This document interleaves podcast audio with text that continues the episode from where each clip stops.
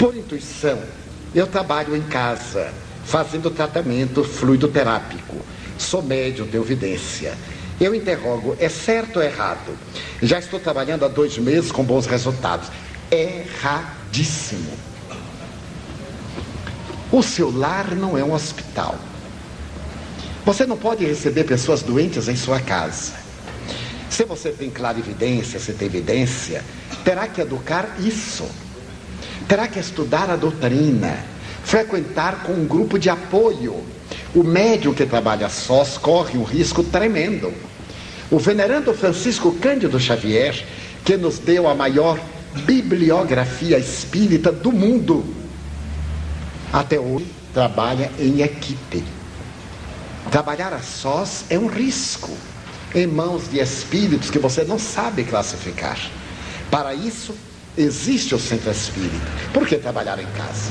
Só há desvantagens. Então, deixe de aplicar esse tipo de terapia. Procure o centro espírita. E ali os benfeitores realizarão o que for de conveniência para todos. Em breve você passará a ser curandeira, com os graves riscos da possibilidade de um dar um presente. É assim que começa. O outro diz: já que você passa o tempo todo, vou te dar uma coisa. E vem o profissionalismo e o crime, que é muito grave perante as leis divinas. Por enquanto, está muito bem. Mas é assim que começa. Os grandes médiums na área curativa começaram com os melhores sentimentos e bem poucos sobreviveram às tentações e ao grande crime de vender as coisas sagradas. Por que não no centro espírita?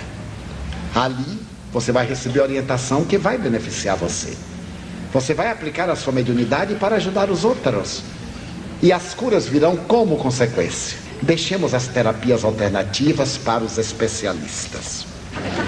Nas aulas de evangelização, crianças com sete anos não querem receber passes, não querem ouvir a doutrina, mas em casa pedem para ir ao centro. Como lidar com elas? Estamos desorientados a esse respeito. A função da evangelização não é dar passe. Não devemos dar passe na evangelização infanto-juvenil, exceto em casos especiais. Durante a aulinha, os bons espíritos já aplicam passes. Procure tornar a aula bem agradável. Essas crianças mais renitentes, ponha separado, consiga uma pessoa evangelizadora para esses que são perturbadores, porque eles podem ser veículos de tal inquietação que perturbam a aula. Mas os atenda, não aplique passe, conte historinhas, torne bem simpático. E depois vá orientando, vá educando, porque às vezes é problemas de casa. Na evangelização, nós temos o grande desafio, que são as crianças mal educadas. E que os pais põem na evangelização para nós educarmos. E não dá tempo. O trabalho da evangelização é uma ponte com a família.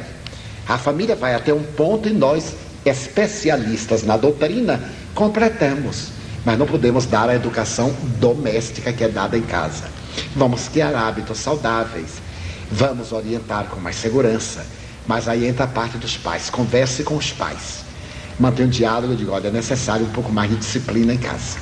Mas digam com lealdade. Nós temos tantos prunidos. Ah, eu não vou dizer para não magoar. Imagina dizer ao doente, eu não vou mandar você tomar o remédio porque o remédio é amargo e você vai ficar desagradável. E ele aí morre da doença. A nossa tarefa é terapêutica.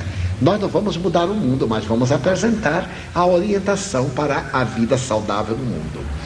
O centro espírita que tem junto um atendimento fraterno, receituário mediúnico é correto? Não é correto. O atendimento fraterno é uma coisa, é para orientar, é para esclarecer, para explicar o que é o Espiritismo, para mostrar o que é a maneira mais qual a maneira saudável de conduzir-se. O receituário mediúnico é sempre um risco, meus irmãos. Eu faço, às vezes, receituário mediúnico. Chico Xavier fez, alguns médios fazemos, homeopático, mas é um risco. Por meu intermédio, os espíritos não vão além da homeopatia. Quando se trata de uma pessoa muito íntima e que ele sugere uma alopatia, eu digo consulte o seu médico. E doutor Bezerra de Menezes me diz, nas poucas vezes que me aparece, temos que evitar, porque nós sugerimos um remédio. A pessoa vai tomar, só volta daqui a oito dias. Nesses oito dias o quadro muda. Alguém me manda uma carta daqui de Ponta Grossa. Está com o quadro hoje. A carta demora cinco dias em chegar em Salvador. Eu estou viajando dez. Quando eu volto, ou o paciente morreu, ou piorou, ou melhorou, ou ficou bom. Porque o quadro mudou completamente. Então o espírito vai agora fazer a visita e ver o quadro atual. Ou vamos dizer, ele receita o remédio X. A pessoa vai receber a carta daqui a uma semana. Já mudou o seu quadro, o remédio já não se adapta. Porque pode ter piorado, pode ter melhorado. Vamos deixar essa tarefa para os médicos. E vamos fazer a nossa terapia. O passe, a água magnetizada, o poder fluido terapêutico é impressionante o poder da nossa mente. Há um minuto, Malena dizia: Como é que você pode ler sem óculos? Eu usava lentes 5 graus no olho direito e 4 graus e meio no lado esquerdo. Um dia eu disse: Eu vou tirar os óculos e vou fazer disciplina mental e vou voltar a ler. Aos 70 anos, eu estou lendo muito melhor do que quando eu tinha 40. Eu leio essa letra do folder tranquilamente. Abre a, a abertura do encontro da, com conferência de Divaldo Pereira Franco, isso aqui eu já sei educador, conferencista, isso. Leio tudo. Com, na, com menos luz do que esta. Disciplinei. Muitas vezes, eu não consigo, use seu óculos. Há uma graduação de valores, de possibilidades, de recursos, de fenômenos kármicos em nossas vidas. Então, vamos fazer também a disciplina mental. Tenho aprendido com os espíritos o que pode fazer o indivíduo por si mesmo. Eu contei no nosso simpósio de Curitiba, um momento glorioso do movimento espírita do Estado, que eu era uma das pessoas mais tímidas que se possa imaginar. E estava colocado numa situação que exige uma pessoa desembaraçada. Então, pregar de público, falar de público para mim, foi a maior provação da minha vida. Mas assim, ai que missão. E eu disse assim, ai que expiação. Prova eu gostaria infinitamente de outro tipo de atividade. Mas os desígnios da vida me convidaram a isso. Eu lutei 30 anos para vencer a minha timidez. Muitos amigos me julgavam equivocadamente. Nossa, Edvaldo passa, não fala com a gente. Timidez. Ele não abraça a gente. Timidez. Eu tinha constrangimento. Será que você vai querer meu abraço? Depois assim, nossa, você mudou. Acabou a timidez. Agora eu abraço a quem aparecer. Levantou e eu já abraço. Tirei a diferença, tenho que recuperar o tempo que eu era tímido. Nós estamos sempre evoluindo. Daí a nossa mente, o nosso poder, o receituário mediúnico, muitas vezes, as boas palavras que os amigos mandam, vão impregnadas de energia. Quando a pessoa pega o papel, recebe a descarga energética. Vamos deixar a medicina, as tarefas que a medicina cabe, para não ficarmos nessa condição deplorável de curandeiros. Hoje eu vi na televisão e no programa de rádio as perguntas. Porque ainda se pensa que o centro espírita é lugar de curar. Uma pessoa diz assim: Eu frequentei 10 anos Satanás. E então vim agora para Jesus, que é meu Deus. Eu disse assim: dois erros. Como protestante, você não considera Jesus Deus, porque a Santíssima Trindade é da igreja. Era uma alminha, coitadinha. Estava tão. E, e eu progredi. E eu não quis ir além. Não é para progredir na terra que nós temos religião. Porque senão o maior fracasso de Deus foi Jesus, que não tinha uma pedra para reclinar a cabeça. E sendo ele o excelente filho de Deus, deveria ter vindo no automóvel Rolls Royce folheado a ouro, entupido de brilhante. E o que ele ganhou foi uma cruz tosca e miserável. Porque ninguém pensa que a cruz de Jesus foi bonitinha. Foram dois pedaços de madeira grosseiro. E quando colocaram em pé que ele derreou, as farpas da madeira cravaram nas carnes. Pegue dois tocos de pau, atravessem ao derrear. Foi essa a promoção social que ele teve. Então, quando eu vejo, leio, ouço, dizer assim: agora eu mudei de religião, progredi, arranjei emprego, eu digo: Deus é um fracassado. Deu tudo para esta pessoa e para o filho não deu nada. Porque esta pessoa vale mais e merece muito mais. Não é uma prostituição da proposta de Jesus, uma perversão do conteúdo evangélico. Quer dizer então das palavras de Jesus: no mundo só tereis aflições, mas lembrai-vos de mim, eu venci o mundo. O que é que nós, criaturas, estamos fazendo de Jesus? Alguns amigos abandonam a doutrina, porque os companheiros não foram tão gentis. Não era o caso dele ser gentil. Quando uma pessoa é áspera comigo, eu confesso com lealdade como conversei a minha deficiência, confesso também a minha conquista. Eu não me incomodo absolutamente. Não me sensibiliza. Eu digo, coitado, ele está pior do que eu pensava. E uma onda de ternura toma conta do meu coração. Porque eu não estou na doutrina pelas pessoas, nem para receber homenagens ou prêmios. Eu estou na doutrina porque me ilumina. E me ilumina tanto que eu tenho espaço para repartir.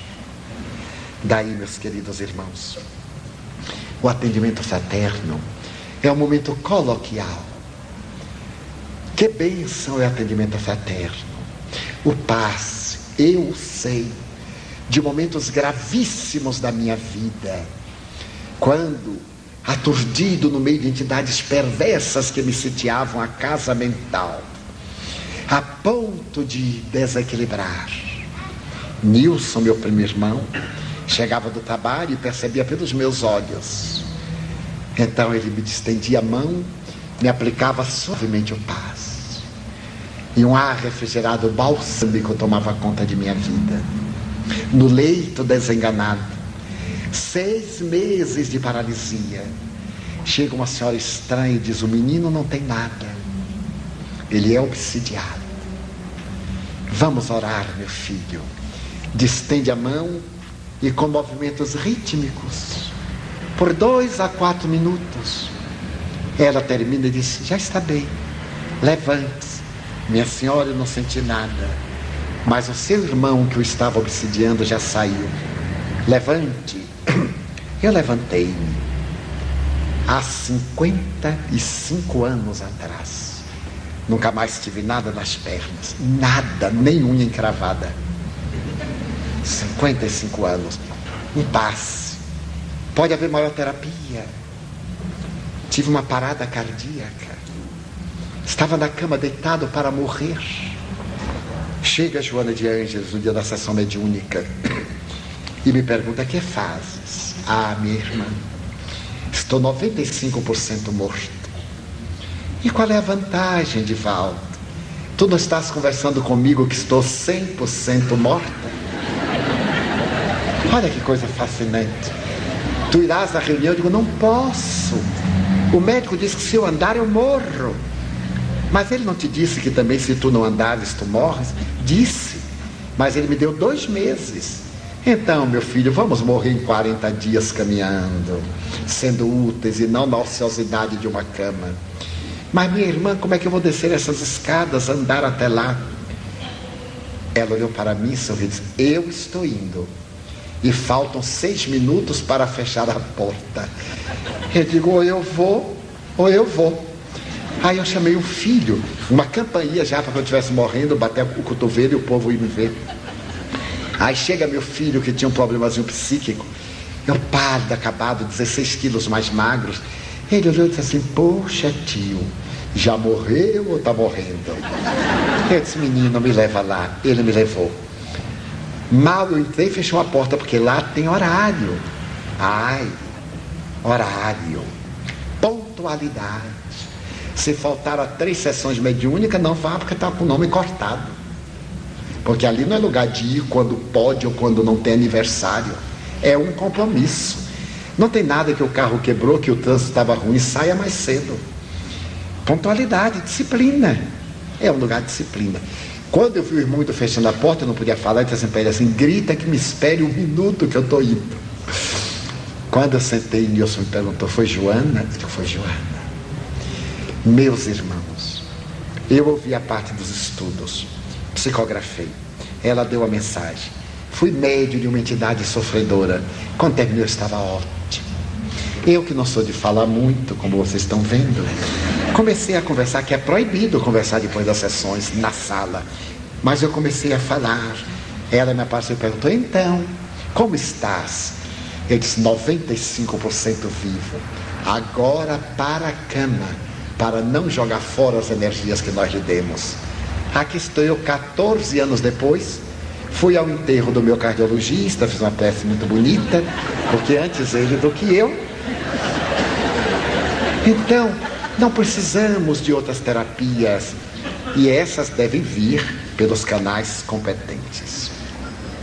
O que dizer de um centro espírita que não aceita, que não acredita em obsessão e mais, que diz que não se pode levar ao pé da letra tudo que está dito na obra de Allan Kardec, que o centro não é espírita, é botar o nome do presidente, centro fulano de tal.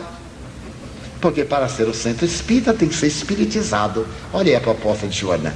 Como é que não acredita em obsessão? Ele já é um obsedado. E esse não acreditar é uma influência técnica dos obsessores para que ele não faça a sua cura, é uma presunção. Não acreditar que é vulnerável é uma presunção. Você então mude de centro espírita antes que fique obcecado também. Quando o centro espírita passa por necessidades financeiras, é válida a realização de almoços, é válido, de bazares, ou mesmo pedido de ajuda aos frequentadores e trabalhadores do centro. Esse pedido pode ser feito inclusive em reunião pública. É super válido que os espíritas mantenham a casa espírita. Eu vou pedir aqui ao bispo. Não é possível. O espírita tem que contribuir. Nós então faremos bazares, nós faremos almoços, chás beneficentes. Evitaremos fazer rifas fazer jogos que são proibidos por lei e que são jogos de azar, mesmo esses inocentes joguinhos. É o indivíduo está dando menos para ganhar a multa, é jogo de azar. Evitemos fazê-lo nas sessões públicas para não descaracterizar. Mas digamos aos nossos irmãos, ou antes da sessão pública, digamos, olha, estamos precisando de ajuda. A casa vai fechar. Eu coloquei aqui. A casa tem despesas. Se a casa é de aluguel, tem que pagar todo mês. Se ela é própria, tem que conservar. E quem é que vai dar o dinheiro? Aqueles que se beneficiam da casa. Não será lícito ir para a rua pedir aos outros para que eles nos ajudem a manter a casa que nos beneficia. É o paradoxo. A nossa caridade, diz o ditado, começa em casa. Quanto tempo se faz necessária para a manifestação do mentor? E por que a sua manifestação? É imprevisível. Muitas vezes o mentor está comunicando sem dizer o nome. É o espírito amigo que vem, que dá instruções, que diz boas palavras, que nos dá orientações. Ele é o mentor da casa. Oportunamente ele pode dizer, eu sou fulano de tal, e tenho tarefas, tenho responsabilidade. Ele jamais vai dizer, eu sou o mentor, eu sou o guia. Eles nunca dizem. Nós é que descobrimos que eles o são pelas suas qualidades de elevação moral, pela maneira como se comportam e como nos orientam. Qual é a finalidade? Dirigir-nos. Imagine um comboio que não tem direção. Imagine um carro que não tem freio. É um desastre. Ele veio exatamente para nos orientar, porque a nossa capacidade de discernimento tem limite. Do mundo espiritual, a visão é mais profunda, as possibilidades são maiores e, portanto, muito mais próprias para nos orientar. Qual deve ser a atitude do dirigente de uma casa espírita? Quando algum dos trabalhadores apresentar comportamento não compatível com os preceitos da doutrina espírita. Está no Evangelho de Jesus. Chama o teu irmão em particular e fala-lhe em segredo. Se ele continuar, reúne a igreja, reúne o grupo e fala. E se ele prosseguir, dilo de público. Está também no Evangelho segundo o Espiritismo, uma mensagem de São Vicente de Paulo. Nós não temos o direito de acobertar as imperfeições dos outros, temos o direito de não censurar. Mas não vamos deixar que essas imperfeições perturbem o trabalho, chamamos a atenção. Por isso a casa deve ser um núcleo de pessoas que se estimem, para que não tenha melinda, imagine, me chamou a atenção, e por que não? Se está errado, chamamos a atenção. Uma senhora não me chamou a atenção porque eu não olhei para ela, não me fez um grande bem, Joana não me chamou a atenção porque eu não estava tratando convenientemente a minha irmã, que estava com mais necessidade do que eu. Quantos companheiros nossos eu também chamo a atenção? Para isso eu sou mais experiente, sou mais vivido. tem um pouco mais de esclarecimento, outros têm outra área também me chama a atenção. É um dever de caridade. Como poderia ser feito o trabalho de reciclagem emocional daqueles que participam da casa espírita? Há muitos programas, há pequenos cursos, cursos de reciclagem de atividade, cursos de qualificação, e nós poderíamos até convidar pessoas experientes dessas áreas para que nos ajudem, para que tragam para nós a sua contribuição e nos ajudem a melhorar a qualidade dos nossos trabalhos. Todas as empresas hoje fazem curso de qualificação dos seus funcionários. E sabe o que as empresas estão fazendo? Cursos de meditação, de boas maneiras para maior contribuição da criatura, do funcionário no atendimento ao público. Houve agora uma inversão de que os valores psíquicos, morais e espirituais tomaram conta das empresas para que elas produzam, para que elas rendam muito mais. Há ainda muitas perguntas, mas eu gostaria de encerrar o nosso momento deste encontro referindo-me a uma pessoa admirável, cuja vida é uma lição de vida para nós. Eu desejo referir-me a um homem, professor de uma universidade americana, que era de pequena estatura e adorava dançar. E como tudo quanto ele ganhava na psicologia, na ética, nas suas classes na universidade, ele distribuía com os alunos mais pobres, ele dançava no salão da igreja americano. Todo sábado ele colocava uma toalha no ombro e ia bailar. Era, como diríamos antigamente, um pé de valsa. E ele conta que bailava tango. E eu mentalizo um americano dançando tango. Deve ser uma coisa americana. E então, um dia ele sentiu uma pequena dormência no pé. E mais tarde, uma dormência no glúteo. E logo depois, uma dormência que foi piorando.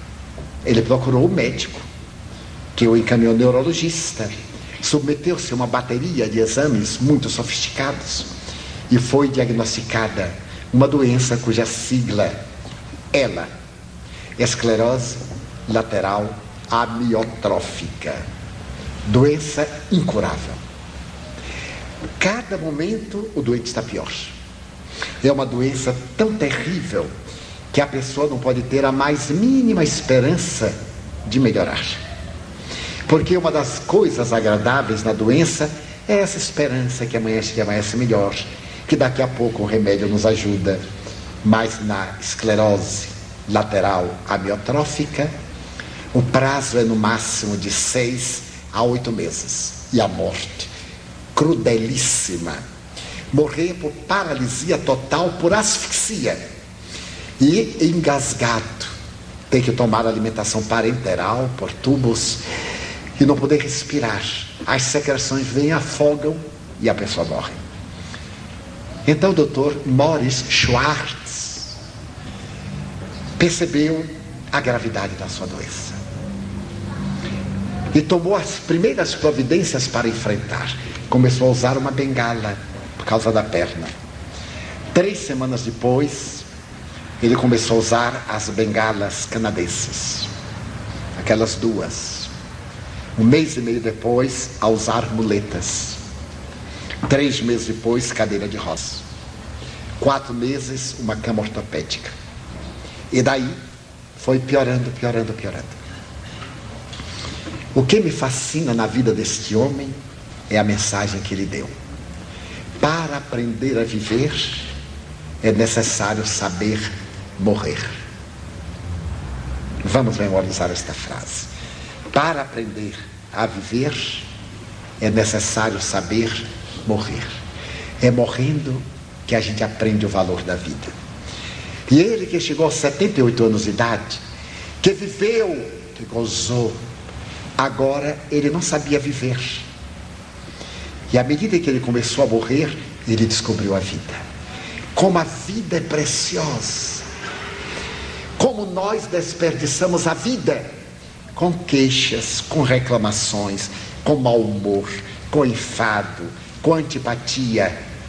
malbaratando os momentos mais admiráveis da nossa existência.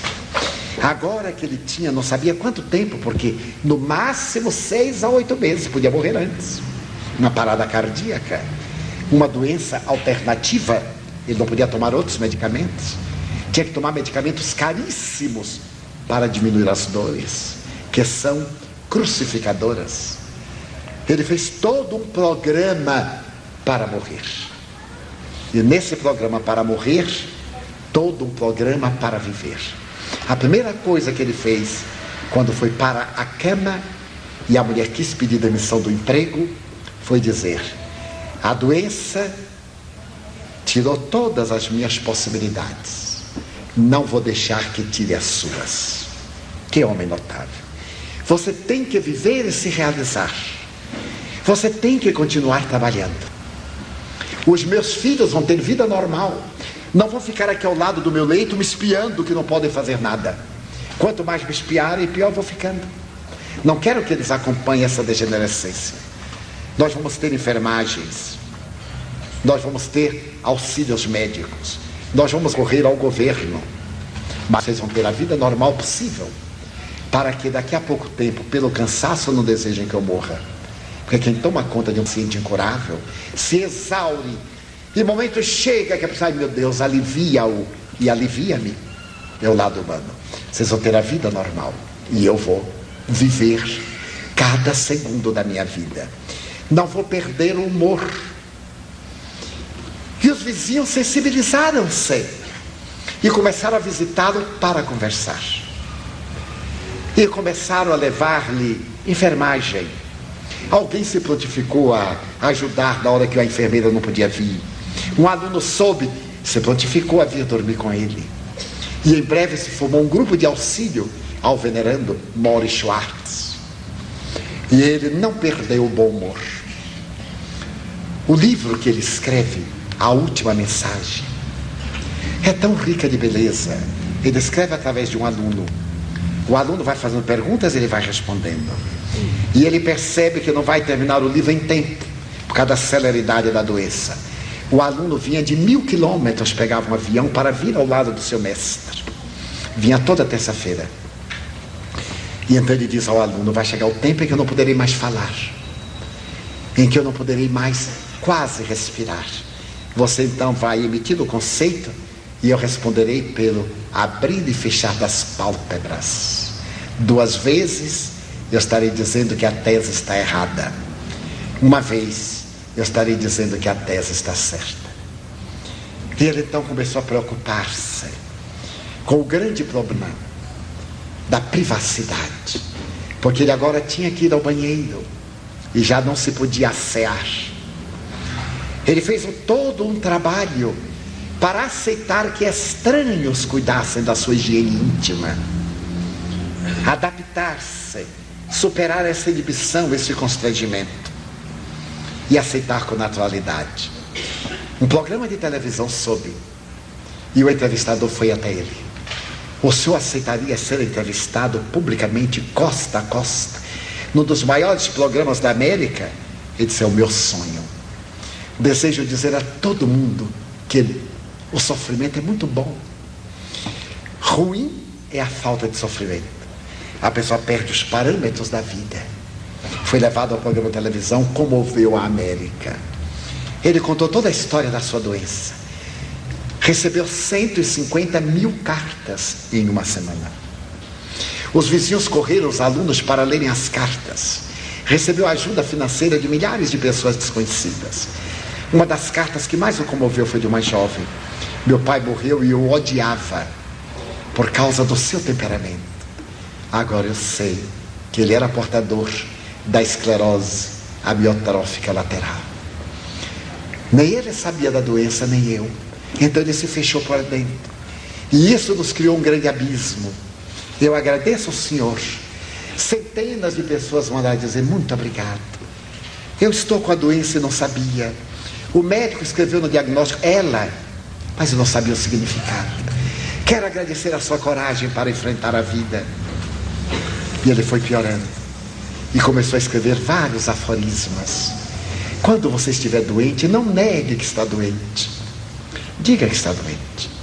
Mas não faça da doença um motivo para afligir os outros. Não faça da sua doença um motivo de chantagem contra os outros. Não queixe demasiado. Queixe uma vez que outra que você é humano. Não procure fingir que você é super forte que não está sentindo a dor. Até tem o direito de se revoltar e se desesperar e de gritar depois de recuperar o equilíbrio. Morris Schwartz deixou um grande legado nesta frase.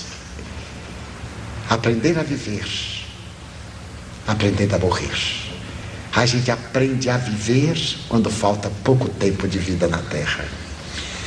Nesse encontro estadual espírita do interior do Paraná, região sul, nós estamos aprendendo a viver com as experiências daqueles que aprenderam a morrer, daqueles que viajaram antes de nós. E através da doutrina espírita, nos trazem este miraculoso patrimônio de vida. Então, retornemos aos nossos lares amanhã, após a contribuição valiosa da nossa querida Sueli, abordando a problemática epidêmica da obsessão. Voltem felizes. O Espiritismo é Jesus de volta. Deixem-no empregar o âmago dos seus sentimentos. Abramos espaço para que Ele tome conta de nós. E um dia nós possamos dizer: Senhor, já não sou eu quem vive, és tu quem vives dentro de mim. É verdade. O mundo está muito agressivo. As dificuldades e os desafios estiolam nossos sentimentos. Momentos há que nós estamos tão aturdidos, tão exauridos, que não temos para onde fugir. A única alternativa é Jesus.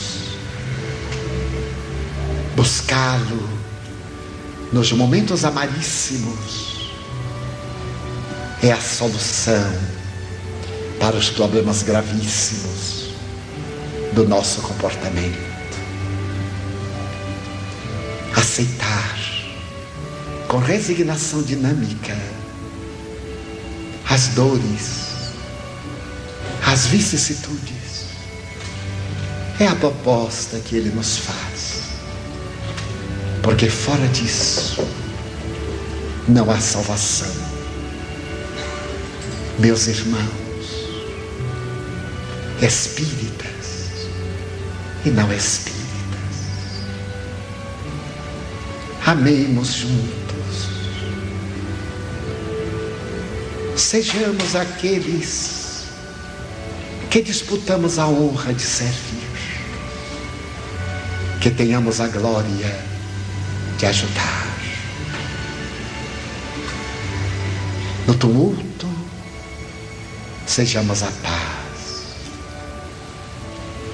Na ira, a tranquilidade.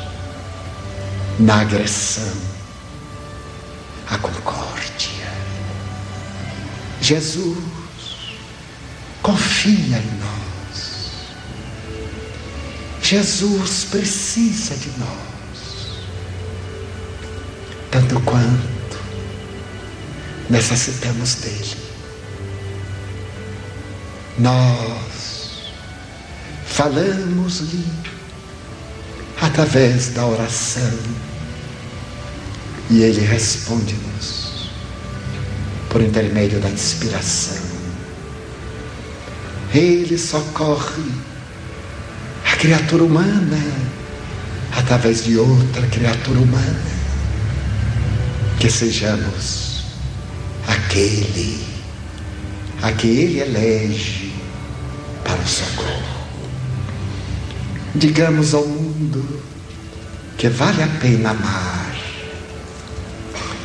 e demonstremos ao mundo que amando somos infinitamente felizes. Mantenham-se em paz. Essa paz que somente Ele pode dar. A única paz que vem de dentro para fora e inunda a vida de realizações planificadoras. Vão em paz, semeadores do futuro, construindo a era do Espírito imortal. Que o Senhor nos abençoe e fique conosco. São os nossos votos de companheiros espirituais que ultrapassamos a tumba e continuamos a viver.